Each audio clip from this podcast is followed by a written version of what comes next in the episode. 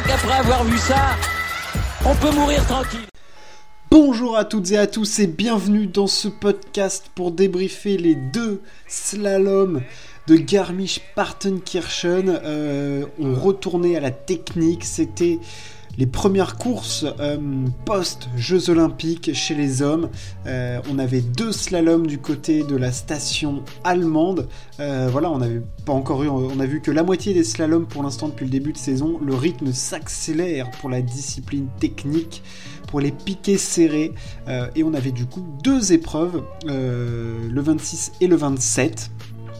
Euh, qui ont été toutes les deux, je vais pas débriefer chaque course, hein, je vais plutôt faire un débrief global, euh, qui ont été toutes les deux remportées par Henrik Christophersen. Et oui, Christo le retour, euh, lui qui avait euh, failli gagner euh, récemment et qui, qui était sorti vraiment à la fin, qui a déjà eu des globes de spécialité en slalom en 2016 et en 2020. Il vient là signer sa troisième victoire de la saison. Les deux premières en slalom, on l'avait vu plutôt bon hein, depuis le début de saison, mais il n'était pas parvenu à conclure. Hein. lui qui, avait qui a maintenant 21 victoires dans cette discipline. Euh, Henrik Christophersen a vraiment dominé euh, ce week-end euh, du côté de, Garmisch en signant deux manches très très solides, notamment celle du, premier slalom hein, qu'il est allé vraiment chercher parce qu'il était au-dessus. La deuxième c'est plus une, remontée, j'ai envie de dire. Mais voilà, Christophersen montre vraiment qu'il est de retour à un très très haut niveau de ski. on l'avait un petit peu perdu quand même ces dernières années, notre ami norvégien. Moi, je l'attendais euh, au combat avec Alexis Pinturo pour aller chercher des gros globes, hein, clairement, pour prendre la, suite euh, de, Marcel Hirscher. Alors, il en est euh, assez loin, mais voilà, ça fait quand même plaisir de le revoir. Il a vraiment ce tempérament de gagnant assez spécial, un petit peu en, marge des, autres, et, franchement, ça fait plaisir quand même de le revoir à ce niveau-là.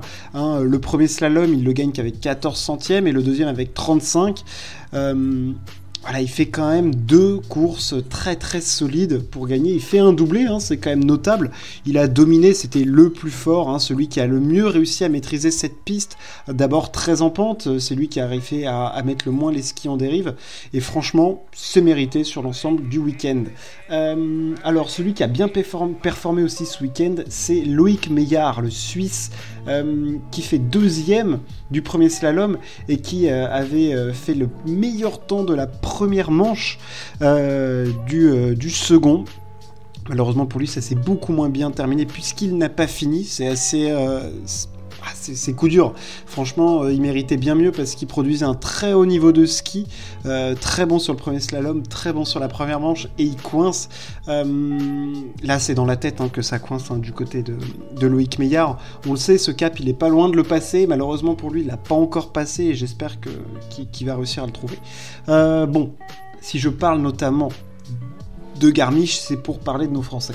Euh, j'attendais avec énormément d'impatience Clément Noël. Parce que je m'attendais vraiment à ce que ce titre olympique le libère, lui qui pour moi est le meilleur slalomeur du monde. Euh, seulement cette saison en Coupe du Monde, ça ne passe pas. Je pensais que ce titre olympique allait le libérer, allait lui donner des ailes, de la confiance, euh, voilà, retrouver ce qu'il n'arrivait plus du tout à avoir, euh, ce qu'il n'avait plus depuis sa sortie de piste à Madonna di Campiglio, hein, ce qu'il a perdu du côté d'Adelboden, du côté de Wengen, du côté de Kitzbühel, du côté de Schladming, enfin je veux dire, il était à côté de son ski, notre ami, notre ami Clément Noël j'espérais vraiment qu'il s'en sorte. Malheureusement pour lui, il fait deux sorties, encore 2-0. C'est hallucinant, c'est terrible, et je ne vois pas la source d'explication. Euh, à part dire peut-être que simplement ça se met pas en place et qu'il a pas de bol, mais au bout d'un moment, c'est pas pas de bol quand tu sors euh, quatre fois euh, sur tes euh, sur tes cinq dernières courses en Coupe du Monde. Au bout d'un moment, c'est plus qu'une question de réussite. Il y a aussi une question peut-être d'approche mentale ou je sais pas qui est pas bien faite ou qui ne se fait pas bien. je, je, vois pas. Je, je sais pas trop quoi penser de cela. c'est une énigme. Pour moi, c'est une énigme parce que il a tout en main pour, il a tout le matos, il a la technique, il a un bagage technique énorme. il révolutionne la discipline avec euh, ce cintrage des courbes et le fait qu'il replaque directement euh, face à la pente en, en, tournant le moins possible.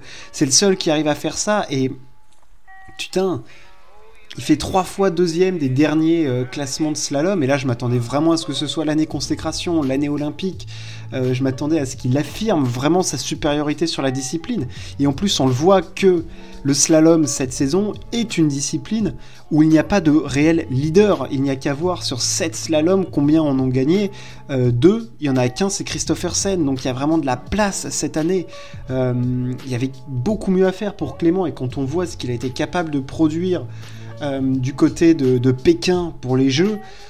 Ah, c'est tellement frustrant, c'est tellement frustrant. J'espère pour lui que hum, c'est pas qu'il arrive à passer à autre chose, mais que voilà, la fin de saison, je le dis à chaque fois, mais là vraiment, en plus pour le globe, ça me paraît euh, pas compromis, ça me paraît extrêmement complexe.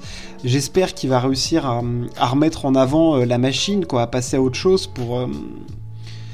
Pour entamer après et se lancer sur une meilleure optique pour la saison prochaine. Hein. Il lui reste, il lui reste deux slaloms. Euh, il reste le slalom de, de Flachau et, celui des finales à Courchevel. Allez Clément, quoi, faut aller chercher ce, petit surplus en plus que t'as, euh, voilà, c'est dans la tête. Euh, on le sait, enfin on le, on le, voit récemment quand même que chez les sportifs, la tête dirige une grosse partie des résultats. Et on l'a vu notamment, j'en parle, enfin j'ai en tête évidemment Michaela Schifrin aux, Jeux Olympiques, et c'est un peu ce qui se passe avec euh, Clément euh, en slalom, hein. c'est exactement pareil, c'est-à-dire qu'il y a un blocage et il n'arrive pas à passer outre, et il sort, il sort, et il n'arrive pas à se mettre dans le rythme, enfin. Quand il garde le rythme, il est loin parce qu'il n'arrive pas à, se libérer à fond.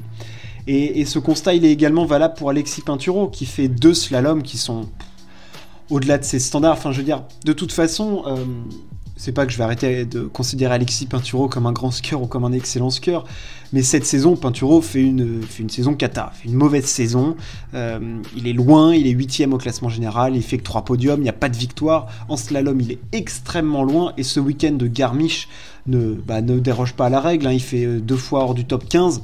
Euh, il n'y a pas de ouais, là, c'était apathique en fait. Euh, vraiment, la deuxième manche pour moi du deuxième slalom illustre vraiment ce qui se passe pour Alexis, c'est-à-dire qu'il est euh, en dehors du rythme, il a du mal à trouver de l'intensité et il n'arrive pas à trouver son rythme. Tout simplement, il n'arrive pas à trouver son rythme. Et il l'a pas et je sais pas où, comment il peut le trouver, où est-ce qu'il va le trouver en fait, je, je, sais pas. Je sais pas où est-ce qu'il peut réussir à trouver ça parce que là, cette saison en tout cas, euh, elle, est, elle est foutue, elle est finie, euh, elle est à jeter à la poubelle, il faut partir sur un nouveau cycle, se fixer les nouveaux objectifs. Mais en cette fin de saison, il faut pas saccager et tout arrêter, enfin je veux dire, euh, je, je vois pas quel est l'intérêt de faire ça. Il faut continuer à travailler et du rythme. Il y a encore des grosses échéances hein, parce qu'il y a encore trois slaloms géants il y a deux slaloms, donc il peut encore essayer de se refaire. Et pareil que pour Clément Noël, essayer de trouver des clés. Voilà, pour les deux, en fait, c'est essayer de trouver des clés en cette fin de saison pour pouvoir repartir sur des bases euh, voilà, supérieures l'année prochaine avec des nouvelles ambitions, un nouveau mindset aussi, je sais pas, peut-être aborder les choses mentalement de façon différente.